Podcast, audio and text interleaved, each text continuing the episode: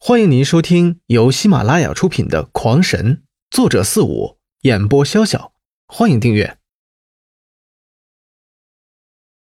第七十五章，经过一些思量之后，刘秋兰决定为二人进行手术治疗。若是以前，她才不会费多少力气去救这些人。但是儿子临走时交代将这三人救活，那可是遗嘱啊。刘秋兰在心里暗暗的发誓，一定要像救自己儿子一样救活这三人，这也算是对儿子的一个交代。古离和古阳刚刚获得灵印，自然是需要巩固一下，然后将灵技觉醒。闭关了三天，二人才从洞中走出来，看着一个人忙碌的刘秋兰，古离十分尊敬的上前打招呼，这可是他心目中的腐女。改变他一生的腐女呀！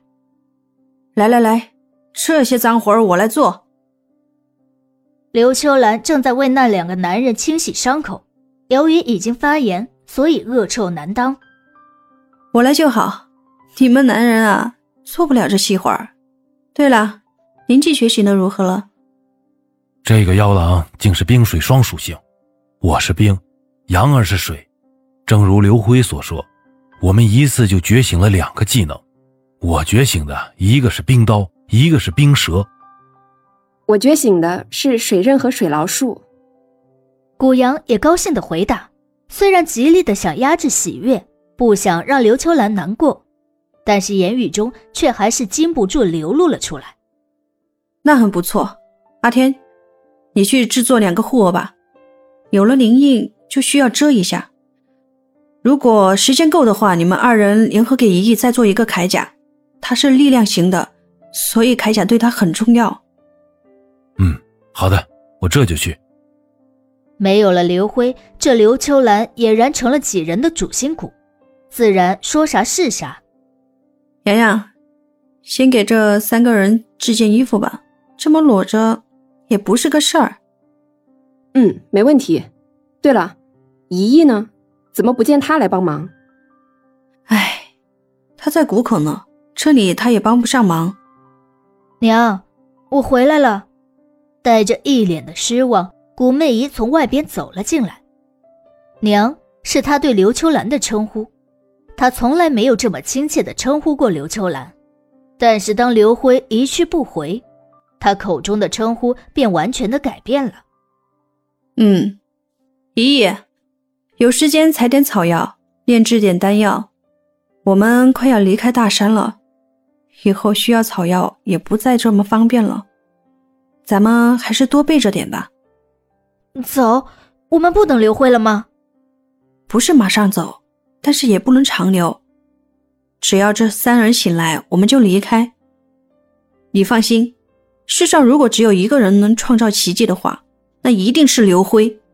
想杀他。没那么容易，刘秋兰强挤着笑道：“这几天他已经用这句话欺骗了自己上千次，以至于他真的认为自己的儿子一定会再次创造出奇迹来。”哦，我知道。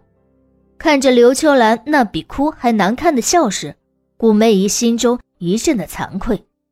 刘辉是刘秋兰的儿子，这个时候谁伤心也不会比他更伤心。而现在自己反倒要他来安慰，这还真的是自己不懂事啊！更重要的是，自己与刘辉一起参加的秘境试炼，那种只进不出的恶劣环境下，他不但活着出来了，而且还收获颇丰。可以说，刘辉是一个专门创造奇迹的人，他肯定会有很多办法活下来的。姨姨，你回来啦！这时，古离夫妇从洞深处走出来，二人的额头上都戴着一个金属的圈，那圈制作的并不如何精细，材质也不如何绚丽，但是在那圈的边上却醒目的刻着两个字：“刘辉。”你们封印成功了，哈哈，完美封印。嘘，你们小点声，以后不准向任何人说起你们是十三岁以后封印的。这时，刘秋兰急忙阻止道，说话间还慌张的看了一眼躺在地上的三人。哦，对了对了，这个十三岁以后不能封印，几乎是这个世界上的铁律。如果有人知道我们破了这条规矩，不知道会引来什么样的祸端。嗯，还有我们的炼丹术、制气术、制甲术，以后通通的要保密。如果传出去，说不准会被人抓去做丹奴、器奴什么的。听众朋友们，本集已播讲完毕，请订阅专辑，下集更精彩。